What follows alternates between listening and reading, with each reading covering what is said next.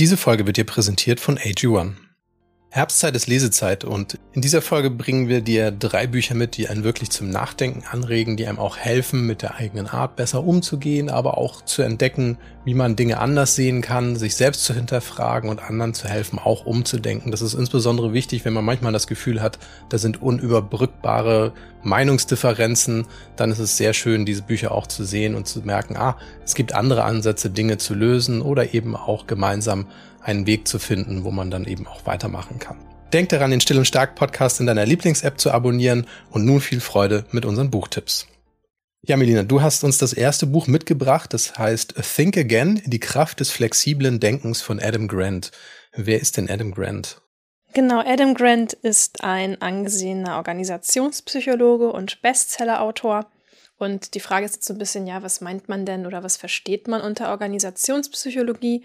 Und das ist ein Teilbereich der Psychologie, wo man besonders eben hinschaut, hm, wie kann man Menschen einen schöneren Arbeitsplatz ermöglichen. Ne? Also was, wie fühlen sich Leute dann im Kontext, in ihrem Verhalten, in ihrem Erleben, im Kontext Arbeitsplatz?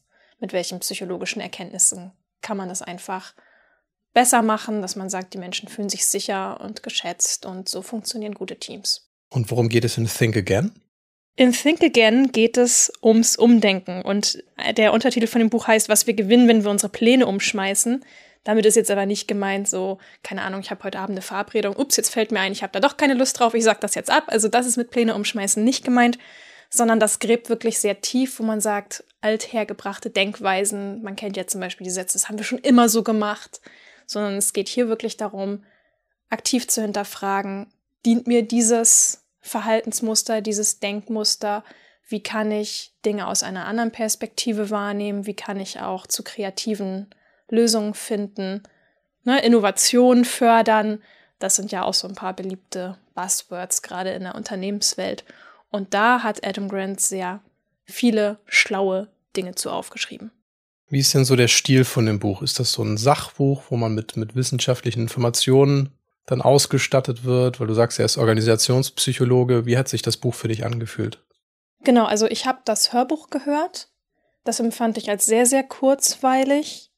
Man merkt, dass er wirklich bemüht ist, alles, was, was er aus seinen Forschungen hat, wirklich zu extrahieren und in die Praxis umzusetzen. Also natürlich ist es vollgepackt mit psychologischem Wissen, aber immer auf die Praxis angewandt. Also so erzählt er zum Beispiel auch, wie er selbst als Berater dann eben in, in so Teams bei Google gekommen ist und denen geholfen hat, ihre Kommunikation untereinander zu verbessern. Also er hat da wirklich konkrete Fallbeispiele, wie er an, ja, an, an echten Beispielen belegen kann, dass eben diese wissenschaftlichen und psychologischen Erkenntnisse funktionieren, um Teams eine bessere Kommunikation miteinander zu ermöglichen. Sehr schön. Genau, ein Beispiel, da würde ich total gerne mal ein bisschen drauf eingehen, weil mir das selber so für mich auch gut in Erinnerung geblieben ist. Da geht es um das Hochstapler-Syndrom. Das Hochstapler-Syndrom ist ja so dieses, man fühlt sich selber wie jemand, der seinen Erfolg gar nicht verdient hat und zweifelt immer so an den eigenen Fähigkeiten. Und er führt da das Beispiel von der Hatla Thomas Dottir an. Das ist eine isländische Bankerin, die quasi schon ihr Leben lang irgendwie am Hochstapler-Syndrom leidet und sich dann auch immer wieder nicht kompetent genug fühlt. Und wie gesagt, die, also sie hat eine, eine Investmentfirma gegründet, soweit ich weiß, sehr, sehr erfolgreiche Frau ähm, in der Finanzwelt von Island und die wurde irgendwann als Präsidentschaftskandidatin für die Wahl 2016 vorgeschlagen und sie fühlte sich dafür absolut nicht gut genug.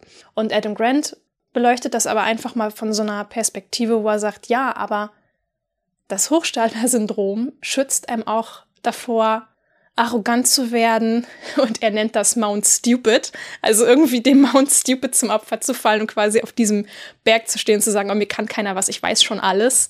Und so wie ich das gemacht habe, ist es der einzige richtige Weg und guckt mal alle, wie toll ich bin. Weil das war nämlich zum Beispiel einer ihrer Konkurrenten eben auch in diesem Wahlkampf. Und bei ihr war es eben gar nicht so. Sie hat sich permanent selbst hinterfragt und das hat dazu geführt, dass sie aber auch immer dazugelernt hat. Also, dass sie immer wieder neues Wissen sich aneignen konnte, unterschiedliche Perspektiven eingenommen hat. Und sie sagt, ja, das Hochstapler-Syndrom, das begleitet sie zwar irgendwie immer, aber es tut auch was für sie. Also, es hält sie immer auf dem Teppich und sorgt dafür, dass sie sich eben weiterentwickeln kann. Und das fand ich ein schönes Reframing, weil sonst liest man ja eigentlich immer nur so Tipps und Tricks, wie kann ich das endlich überwinden. Natürlich finde ich das auch wichtig. Ich finde, es sollte einen nicht behindern zu sagen, ich, ich glaube jetzt irgendwie nicht genug an meine Fähigkeiten. Es ist schon wichtig, so ein Selbstvertrauen zu haben, zu sagen, okay, ich weiß, dass ich das in dieser Situation kann. Ich habe aus meinen Erfahrungen gelernt und bin mir sicher, dass ich das auch dieses Mal hinbekomme. Das ist ja eine gute Sache. Aber eben auch zu sagen, oh, ich erkenne das an, dass es eben auch gute Seiten für mich daran gibt. Dieses Beispiel fand ich zum Beispiel sehr, sehr schön. Und so hat er halt einige Sachen dabei, auch Beispieldialoge, die aufzeigen, wie motivierende Gesprächsführung aussehen kann, mit welchen Fragen man Menschen dazu bewegen kann, ihren eigenen Standpunkt zu hinterfragen.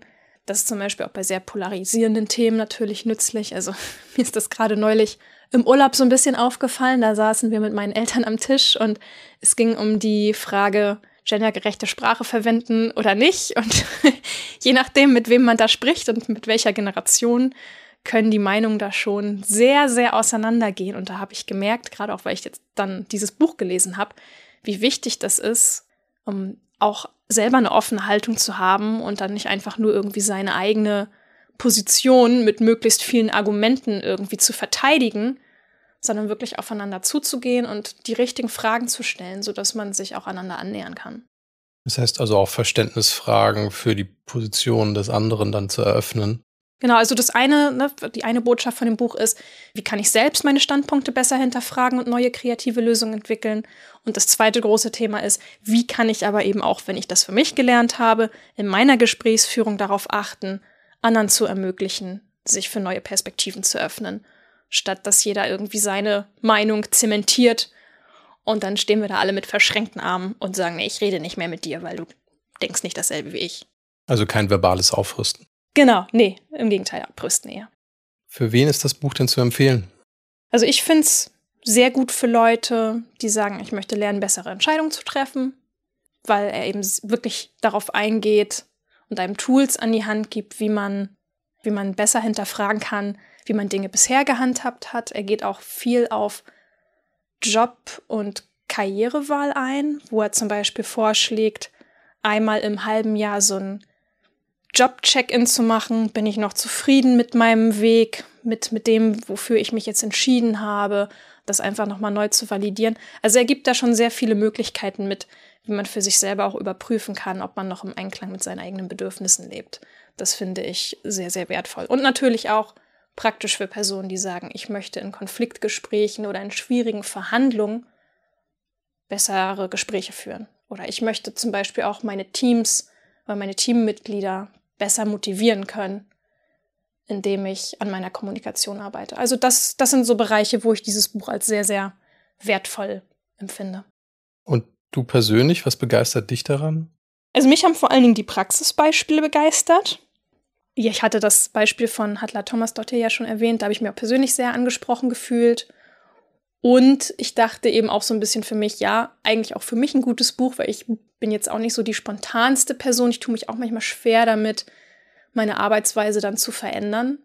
Und deswegen dachte ich, das, das muss einfach mal, das muss ich einfach mal lesen. Und es hat sich sehr gelohnt. Es ist wirklich eines der besten Sachbücher, die ich seit langem gelesen habe. Das klingt sehr gut. Und du sagtest, du hast die Hörbuchversion auf Deutsch dann gehört. Genau, die deutsche Hörbuchversion, ja. Gut zu wissen. Ja, also eine klare Empfehlung von dir. Auf jeden Fall. Nach einer kurzen Werbepause sind wir zurück. Die dunkle Jahreszeit steht vor der Tür und Timon und ich sind natürlich vorbereitet. Wir nehmen schon seit einer Weile Vitamin D3 und K2 ein und wir empfehlen auch sehr gern AG1 weiter. Das ist ein Nahrungsergänzungsmittel, das wir schon seit mehr als zwei Jahren morgens nehmen. Damit fühlen wir uns fitter und fokussierter, denn es enthält Nährstoffe, die unsere natürliche mentale Leistungsfähigkeit unterstützen. Alle Details zu den gesundheitlichen Vorteilen der einzelnen Nährstoffe findest du natürlich in dem Link in den Show Notes. Durch die Synergieeffekte der hochqualitativen Inhaltsstoffe in AG1 nehmen wir jeden Tag mit nur einzigen Messlöffel eine sinnvolle Menge an Vitaminen, Mineralstoffen, Botanicals, Bakterienkulturen und weitere Zutaten aus echten Lebensmitteln auf. Mit Mikronährstoffen in hoher Bioverfügbarkeit, die besonders gut von unserem Körper aufgenommen werden. So funktioniert's. Ein Messlöffel AG1, 250 Milliliter Wasser und fertig. Im Abo wird dir AG1 ganz entspannt monatlich frei Haus geliefert. Ohne Vertragslaufzeit, das heißt pausieren und kündigen ist jederzeit möglich. Im Moment gibt es ein besonderes Angebot. Auf drinkag1.com-still und stark erhältst du bei Abschluss eines monatlichen Abos einen kostenlosen Jahresvorrat Vitamin D3 und K2 und fünf praktische AG1 Travel Packs für unterwegs gratis dazu. Neukundinnen und Kunden erhalten außerdem das AG1 Welcome Kit inklusive Aufbewahrungsdose und Shaker zur Monatspackung dazu. So, dann bist du jetzt an der Reihe. Du hast uns mitgebracht die 1%-Methode, minimale Veränderung, maximale Wirkung, mit kleinen Gewohnheiten jedes Ziel erreichen von James Clear. Das klingt nach einem großen Versprechen. Ja, das ist es auch. James Clear macht das auch schon eine ganze Weile, nämlich seit 2012 schreibt er zu diesem Thema, zu Gewohnheiten, Entscheidungsfindung und kontinuierlicher Verbesserung. Und mittlerweile ist er auf so einem Punkt, wo das Buch Atomic Habits auf Englisch heißt es, sich 15 Millionen Mal verkauft hat und in mehr als 50 Sprachen übersetzt wurde. Und das ist wirklich ein, ein großer Meilenstein. Das passiert nicht zu eben. Und deswegen finde ich es auch wichtig, sich das vor Augen zu führen. Er schreibt schon seit 2012 über dieses Thema und jetzt kommt der Erfolg. Und das zeigt eben auch, wo man das nachher auch in einem Buch nachvollziehen kann. Es braucht manchmal eine ganze Weile. Man zahlt immer wieder auf gewisse Gewohnheiten ein aber es ist nicht sofort der große Erfolg sichtbar. Und deswegen finde ich das sehr wichtig, auch in diesem Kontext bezogen auf ihn selber, das einmal zu erwähnen. Ja, und seine Methoden, die greifen auf Erkenntnisse aus Biologie, Psychologie und Neurowissenschaften zurück und das, was er dort vermittelt, das lässt sich eigentlich in jedem Lebensbereich anwenden. Mhm. Okay, das heißt, worum geht's jetzt genau? Was sind so die Kernbotschaften, die ich aus diesem Buch mitnehmen kann? Also die Kernbotschaften, das sind einige. Das erste ist, dass er sagt, dass man mit kleinen täglichen Gewohnheiten sich ein zuverlässiges System an Gewohnheiten aufbauen kann. Das heißt, diese kleineren Gewohnheiten zahlen aufeinander ein und bilden damit später größere Effekte. Und das ist ein, ein wesentlicher Aspekt, den man sich vor Augen führt. Deswegen diese Aussage Atomic Habits beziehungsweise die 1%-Methode, das ist ein Teil dieses Buches. Das besagt eigentlich, dass man Stück für Stück eine Verzinsung erreicht. Also wir kennen das vielleicht aus dem Bankwesen, wo man sagt, ich kriege vier Prozent Zinsen und die kriege ich einmal im Jahr ausgezahlt auf mein Guthaben. Mhm. Bei einem persönlichen Wachstum ist es aber so, das, was ich heute gelernt habe, und wenn es noch so wenig ist, habe ich ja morgen schon ausbezahlt bekommen, sozusagen, als zusätzliches Wissen, als zusätzliche Fähigkeit. Das ist das eine Prozent. Das mag gesehen auf den Tag sehr minimal wirken. Aber ich habe es gleich morgen zur Verfügung. Und diese Gesamtsumme an Wissen und Fähigkeiten verzinst sich beim nächsten Tag wieder um ein Prozent. Und das mag am Anfang so wirken, wo man sich sagt, naja, was bringt da schon ein Prozent? Hm, ja, ich glaube, wir haben zu wenig Wertschätzung dafür im Alltag, ne? Ganz genau. Aber das Interessante ist, er führt diese Rechnung halt auch weiter aus und sagt, wenn das jeden Tag ein Prozent deine Fähigkeiten sich sozusagen weiter verzinsen, dann ist das über 365 Tage gesehen, bist du 37 Mal besser als am Anfang des Jahres. so, das ist natürlich nur eine Beispielrechnung, aber sie zeigt auf, dass da richtig Wachstum hintersteckt, wenn ich bereit bin, das täglich fortzuführen. Aber genau da steckt ja auch das Problem. Oft ist es nämlich so, wir machen etwas zwei Wochen, sehen kein Ergebnis und dann sagen wir, naja, hm, das lohnt sich wohl doch nicht, ich komme gar nicht da an, wo ich sein will, also gebe ich es lieber auf oder es verschwindet dann einfach wieder im Alltag, diese Gewohnheit. Und dann kommt man nicht vorwärts und sagt, das hat keinen Zweck, habe ich alles schon probiert, funktioniert nicht. Und genau diesen Punkt adressiert er, wo er sagt, du musst dein Denken, deine Einstellung dazu ändern, wann du Ergebnisse sehen willst. Diese Ergebnisse kommen eben nicht nach zwei Wochen. Aber nach einem Jahr, wenn du das wirklich schaffst, 365 Tage am Stück, diese kleinen Gewohnheiten beizubehalten, die aufeinander einzahlen, dann stehst du ganz woanders in deinen Möglichkeiten. Und das ist etwas, was wir wirklich realisieren müssen, dass wir nicht auf den kurzfristigen Ergebnishorizont schauen, sondern wirklich sagen, ich weiß, was passiert, wenn ich das beibehalte. Mhm. Okay. Das klingt in der Theorie super spannend. Wie ist denn dein Schreibstil insgesamt? Also gibt er auch Beispiele für diese kleinen, ja, atomaren Gewohnheiten quasi? Also er geht darauf ein, dass ich glaube, ein wesentlicher Punkt ist tatsächlich die Psychologie dahinter zu verstehen. Also mhm. wirklich praktisch einfach mal jemanden zu haben, der einem das Gefühl auseinander nimmt, nicht vorwärts zu kommen und einem erklärt, du siehst das falsch, deine Perspektive stimmt hier nicht und deswegen kommst du nicht vorwärts. Das finde ich sehr, sehr wichtig. Das ist auch, was James Clear sehr gut macht. Also er geht wirklich von Anfang an immer mit praktischen Ideen rein, hilft mir das zu verstehen und damit bleibe ich dann auch am Ball. Also es ist weniger wissenschaftlich am Anfang, dafür aber wirklich so, dass man sich sagt, ach, ein Prozent am Tag, das schaffe ich schon. Und dieses Gefühl, das schaffe ich schon, das ist viel wichtiger als sich jetzt irgendwo große Ziele vorzunehmen. Und das adressiert er sehr, sehr gut. Und das merke ich auch in anderen Communities, wo ich drin bin, wo die Leute dann tatsächlich das so tracken, sagen, ich versuche ein Prozent besser zu werden am Tag. Dabei ist es eben aber dann wichtig zu verstehen, es geht nicht darum, ein Prozent wahlweise besser zu werden in allen möglichen Sachen, so ein bisschen kochen, ein bisschen schreiben, ein bisschen im Job, sondern es geht darum, dass man sagt, das ist eine Kaskade von kleineren Sachen, die aufeinander aufbauen, aber auf ein Ziel hinarbeiten. Mhm. Was würdest du sagen, für wen wäre das das richtige Buch? Also ich glaube, das ist ein Buch, das mehr Motivation enthält. Und ich glaube, das ist das, was es auch zum Bestseller gemacht hat. Also 15 Millionen, wie ich schon sagte, verkauft man nicht, wenn das nicht Traktion hat in der Allgemeinheit. Das ist kein Fachbuch, sondern es ist ein Motivationsbuch. Und das merke ich eben auch beim Lesen. Es gibt ja zum Beispiel von BJ Fogg, der auch in der Stanford University zum Thema Verhaltensveränderungen macht, einen Bestseller von ihm, Tiny Habits. Aber es ist tatsächlich so, Atomic Habits habe ich den Eindruck, hat einfach eine größere Verbreitung bekommen, weil er einfach ein bisschen mehr die, die Allgemeinheit äh, adressiert. Mhm. Was aber gut ist in dem Fall, weil ich glaube, ganz, ganz viele stehen immer wieder an diesem Punkt, etwas in ihrem Leben verändern zu wollen, aber nicht zum Ziel zu kommen. Und das ist eine interessante Sache, die er in diesem Buch auch anspricht, wo er sagt, du bist, du steigst nicht auf das Niveau deiner Ziele, sondern du fällst auf das Niveau deiner Systeme zurück. Mhm. Das kann man auch verstehen in dem Moment, wo man sagt, ja, ich streng mich an, zum Beispiel heute ein ganz besonderes Essen zu kochen. Weil ich aber kein System habe, bin ich nachher fix und fertig. Das habe ich einmal gemacht, dafür kriege ich vielleicht sogar noch ein Lob, aber das ist kein System. Und deswegen kann ich das nicht beibehalten. Garantiert nicht täglich. In dem Moment, wo ich aber wirklich an den Systemen arbeite, wo ich sage, ich arbeite an meiner Kochtechnik, es fällt mir leichter, Stück für Stück zu kochen. In dem Moment ist es nicht eine Frage meiner Motivation für den Tag, wie gut ich bin, sondern wie gut meine Systeme funktionieren. Mhm. Und das mag sein, dass man das aufbricht, dass man sagt, oh, ich gucke mir jetzt erstmal an, wie ist meine Schneidetechnik, wie gehe ich mit Messern um. Wenn ich das aber drauf habe, dann ist das eine Automation. Ich muss nicht mehr darüber nachdenken, wie ich bestimmte Sachen in der Küche angehe.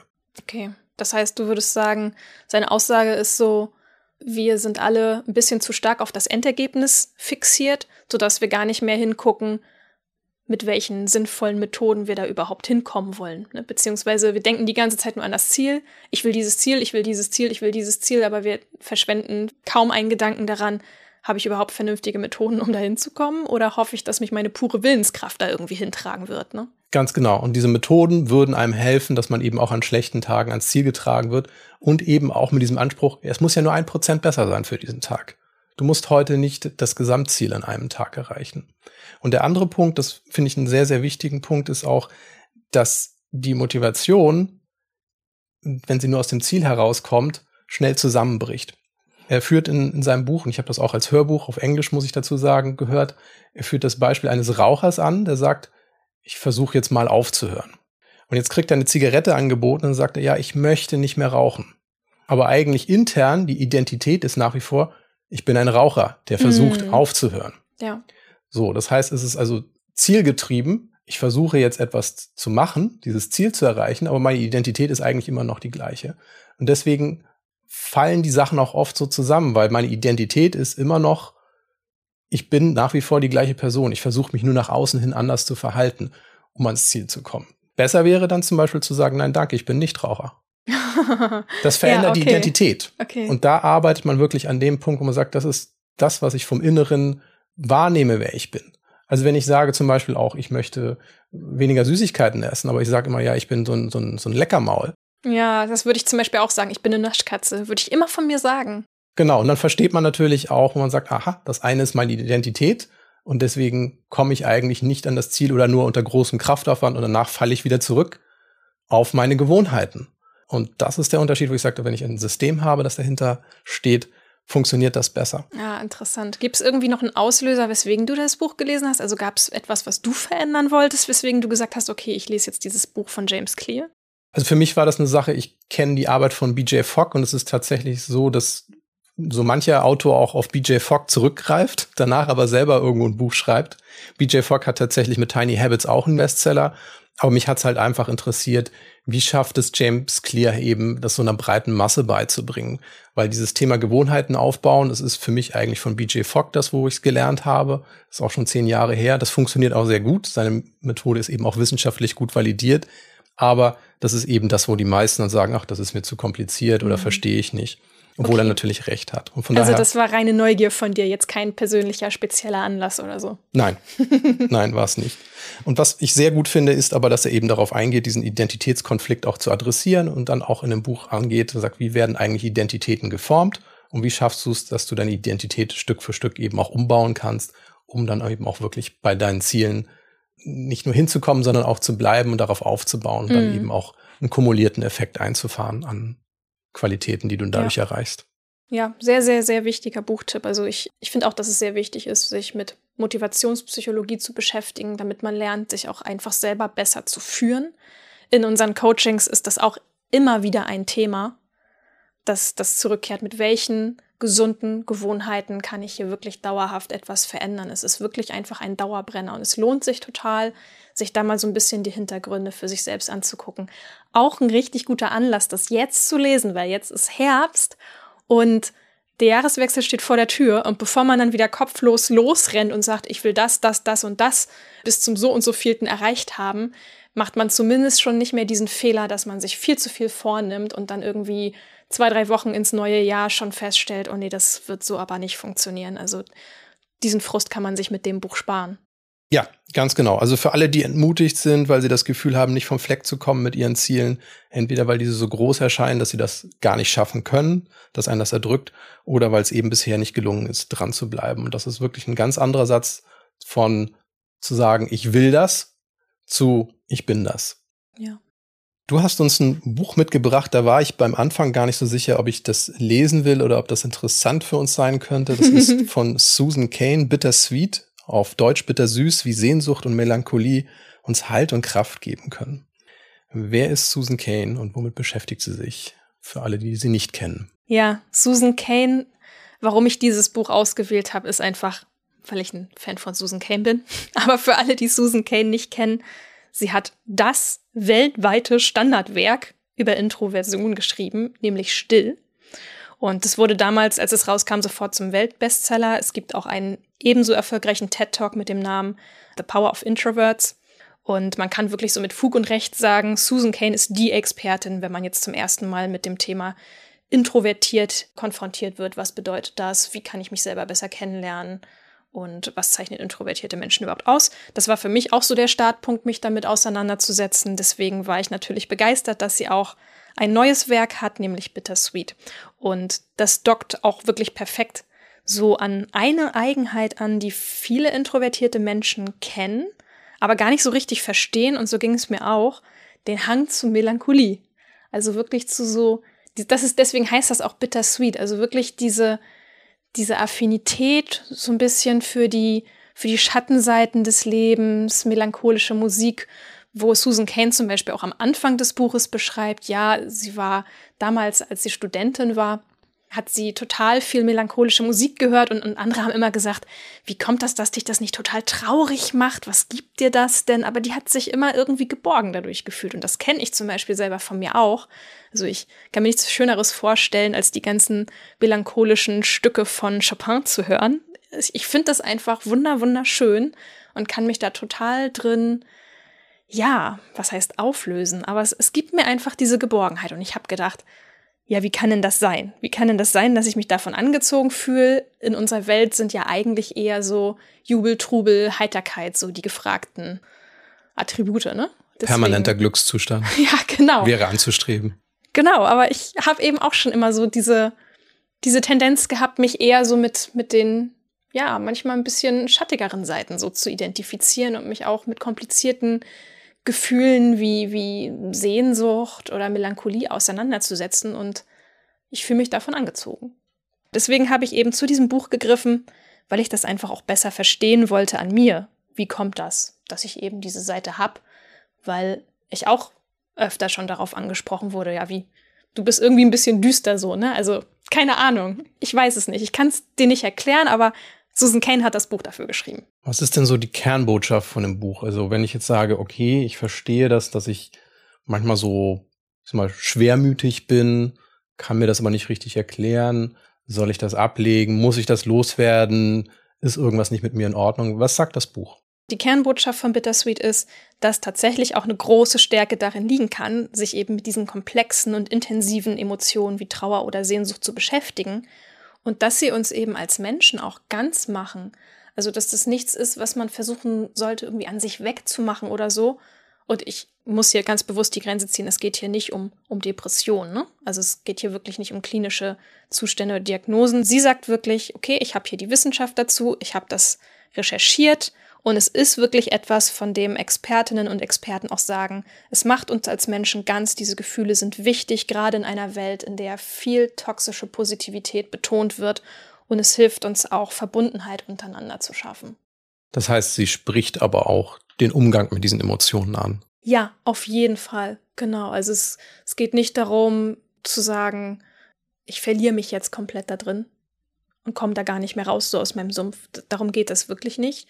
Aber es geht darum, anzuerkennen, diese Emotionen sind wichtig. Sie geben uns Aufschluss über unsere Wünsche, Bedürfnisse, Sehnsüchte. Sie schaffen Verbundenheit und sie helfen uns sogar auch, unsere eigenen Potenziale zu erkennen und auszuschöpfen. Und das war für mich ein ganz neuer Aspekt, weil ich vorher tatsächlich nur in diesem Problemfokus war, Stimmt was nicht mit mir? Ist das normal, dass man sich davon angezogen fühlt? Andere Menschen haben dieses Bedürfnis doch nicht irgendwie. Aber es ist eben einfach ein Aspekt meiner Persönlichkeit. Und der ist okay. Der hat auch viele Vorteile für mich. Und das hat mir dieses Buch beigebracht. Sehr schön. Wie würdest du denn Ihren Schreibstil beschreiben? Wer still gelesen hat, der erkennt diesen Schreibstil auch wieder. Das ist, bei Bittersweet macht sie das genauso. Das ist eine Mischung aus wissenschaftlichen Recherchen, viel Hintergrund, der das untermauert, aber auch einfühlsamen Geschichten und auch so ein bisschen ihren eigenen Memoiren. Also sie führt auch immer wieder eigene Beispiele an, weil sie natürlich auch selber die Affinität zum Thema hat, logischerweise. Ne? Also ihr selber geht das ganz genauso und von daher war auch einfach ihr Drive, das mal zu ergründen und darüber ein Buch zu schreiben. Deswegen bringt sie auch immer wieder Geschichten von sich selber mit. Und das finde ich auch sehr schön, weil ich mich damit natürlich dann auch besser identifizieren kann. Also es ist sehr erzählerisch, und kann man wirklich schön weglesen. Es tut einfach richtig gut, das Buch. Klasse. Und wem würdest du das Buch empfehlen? Was denkst du so? Also ich würde auf jeden Fall sagen, Personen, die sich selber als introvertiert und hochsensibel identifizieren würden. Das sind so zwei Merkmale, wo man sagen kann, okay, das ist bestimmt spannend für die zu lesen, um sich selbst besser zu verstehen und sich auch selber besser annehmen zu können, aber auch für Menschen, die lernen möchten, sich intensiver mit komplexen Gefühlen wie Trauer auseinanderzusetzen oder auch Halt zu finden. Also es ist wirklich auch eine Anleitung, wie man, wie man sich selber besser führen kann durch solche schwierigen Gefühle. Oder wenn du wirklich mit Verlust zu kämpfen hast. Also das ist, ist jetzt nichts, was irgendwie durch dieses Buch beschönigt werden soll, alles fein, sondern es geht wirklich auch um den Umgang damit. Also es wird der Komplexität dieser Gefühlslage eben auch dann gerecht, wenn ich das ja. raushöre. Ja, genau. Das mag jetzt ein bisschen paradox klingen, aber was begeistert dich denn an diesem Buch? mich begeistert daran, dass ich mich verstanden gefühlt habe. Das muss ich einfach sagen. Also, ich, mich hat es sofort angesprochen, weil ich vom Typ her auch jetzt nicht unbedingt jemand bin, der immer fröhlich durch die Gegend hüpft und halt immer so ein bisschen nachdenklich ist. Also ich bin einfach ein nachdenklicher Mensch und vielleicht kennen andere das auch, dass man schon irgendwie früh als Kind gesagt bekommen hat, lach doch mal oder nimm das nicht alles so ernst oder, oder hab nicht so eine versteinerte Miene. Das Leben ist doch gar nicht so schwer oder so. Und dann ist das einfach das Buch, würde ich sagen. Dann ist das wirklich einfach dieses Buch, dass man sich da selber mal mit beschäftigen kann. Warum bin ich eigentlich so? Und was ist vielleicht auch gut daran? Weil sonst kriegst du eigentlich im Alltag immer nur zu hören, dass das irgendwie nicht gut ist. Und das Buch hast du wirklich auch in gedruckter Form dann auf Deutsch dir durchgelesen? Nicht auf Deutsch, ich habe es auf Englisch. Die deutsche Übersetzung, die ist vor kurzem auch erschienen, kann man auf Deutsch bekommen, weil ich habe es äh, auf Englisch gelesen, weil ich es sofort haben wollte, als es erschienen ist. Da wollte ich nicht drauf warten. Prima. Ja, also es sind wirklich sehr schöne Tipps, mit denen man auch sich persönlich weiterbilden kann, mit denen man auch anderen Menschen helfen kann, im Leben vorwärts zu kommen und vielleicht auch eine neue Perspektive zu gewinnen. Gerade eben das letzte Buch finde ich da auch sehr, sehr interessant, weil das auch etwas ist, was man manchmal so gesellschaftlich beiseite drängt, dass man eigentlich nur positive Stimmung hören und sehen will. aber es ist einfach auch ein Persönlichkeitsanteil, mit dem man sich auseinandersetzen sollte, weil wenn man ihn verdrängt, dann führt das einfach dazu, dass es irgendwo anders hochblubbert und dann meistens nicht so in geordneter Form. Genau, und vor allen Dingen ist es, dir geht's ja sogar schlechter. Also wenn du dann auch auf die Schiene gehst, ich will nur das, das Gute fühlen und nur angenehme Emotionen haben hier ihren Platz, dann geht's dir auf lange Sicht einfach noch schlechter. Also das Buch hilft wirklich, sich auch mal, ja, damit hinzusetzen und zu sagen, okay, was, was finde ich denn hier jetzt eigentlich gerade vor? Sehr gut. Ja, sich hinsetzen und sich weiterbilden, das ist auch etwas, wofür wir natürlich auch stehen. Und da das jetzt die hundertste Folge still und stark ist, Yay! wie fühlst du dich damit, 100 Podcast-Folgen zu produzieren? Ja, für mich ist das tatsächlich ein recht spezieller Moment, weil ich dachte so, also erstmal 100 Folgen, ich habe gar nicht damit gerechnet, dass wir jemals so viele Folgen aufnehmen würden. Ich habe überhaupt nicht damit gerechnet, dass wir überhaupt einen Podcast machen würden. Und von daher, ich, ich dachte einfach, dass das kein Format für mich ist, weil ich immer von mir dachte, ich bin ein Mensch, der nicht reden kann. Ich kann schreiben, aber ich kann nicht reden. Und so, ja, so jetzt nach 100 Folgen kann ich zumindest sagen, es ist okay. ich ich mache das schon besser als am Anfang und ich finde mich ein und ja, das ist auch ein gutes Gefühl. Ja, und es ist auch eine Form des persönlichen Wachstums dann natürlich auch, ne? Auch im Sinne dieses 1% Wachsens. Erstmal die erste Folge machen, gucken, wie es weitergeht, Schritt für Schritt weiterkommen. Und das ist etwas, was wir natürlich auch anbieten, zum Beispiel, wenn es um das Thema Netzwerken geht, wo wir ja unseren Kurs Intuitiv Netzwerken haben und sagt, ich komme vielleicht Stück für Stück dort voran. Ein Prozent am Tag, ich schreibe mal jemanden an, ich komme vorwärts und ich sehe, wie weit ich gekommen bin nach einem ganzen Jahr. Und weil das so eine große Sache für uns auch ist, dass du persönlich hier weiterkommen kannst, haben wir uns was Tolles ausgedacht. Und das ist nämlich, dass wir zur hundertsten Folge Still und Stark euch auch anbieten, einen Rabatt zu bekommen, nämlich auf alle unsere Produkte. Das ist einmalig, das haben wir in dieser Form noch nie gemacht. Nee, wir sind sehr, sehr konservativ mit Rabatten, das machen wir sonst nicht. Aber diesmal bieten wir euch das an und alles weitere erfährst du in den Shownotes. Es ist wirklich eine Sache, wo du dir überlegen kannst, worin will ich nächstes Jahr wachsen? Das kannst du heute schon bestimmen und du kannst damit anfangen. Und das ist wirklich für uns auch eine Sache, wo wir uns sehr viel Gedanken gemacht haben, auch in Bezug zum Beispiel auf unser Meme-Manual, das einem hilft, persönlich auch auf Kurs zu kommen, sich zu überlegen, wie komme ich in der Kommunikation mit meinen Mitmenschen besser klar, wie kann ich denen vermitteln, wofür ich einstehe, was sind meine Werte, und wie empfinde ich auch Wertschätzung. Das ist mich ein ganz großes Problem manchmal auch, dass man sich gar nicht geschätzt fühlt. Das Me-Manual hilft dir dabei, das auszuformulieren, mit anderen besser darüber zu kommunizieren. Und ich habe auch das Feedback bekommen, auch aus dem Freundeskreis, die sich das gekauft haben. Die wollen das jetzt gemeinsam mit uns durchsprechen. Und da merkst du halt auch, welch große Wellen das schlägt, wo man sagt, Mensch, ich habe das nicht nur für mich gemacht, jetzt lasse ich meinen Partner das ausfüllen und jetzt will ich mit meinen Freunden darüber sprechen. Und das sorgt natürlich auch für persönliches Wachstum und das ist auch etwas, was wir dir anbieten und jetzt, wie gesagt, sogar nochmal mit zehn Prozent Rabatt, die wir dir anbieten. Und alles weitere, wie gesagt, findest du in den Show Notes. Genau. Und herzlichen Glückwunsch an uns beide, ne, Timon? Wir haben es durchgezogen. Ja. 100 Folgen sind fett. Tolle Sache, ja. Sehr schön. Ja, damit verabschieden wir uns und wir wünschen dir bis zum nächsten Mal alles Liebe und bleib still und stark.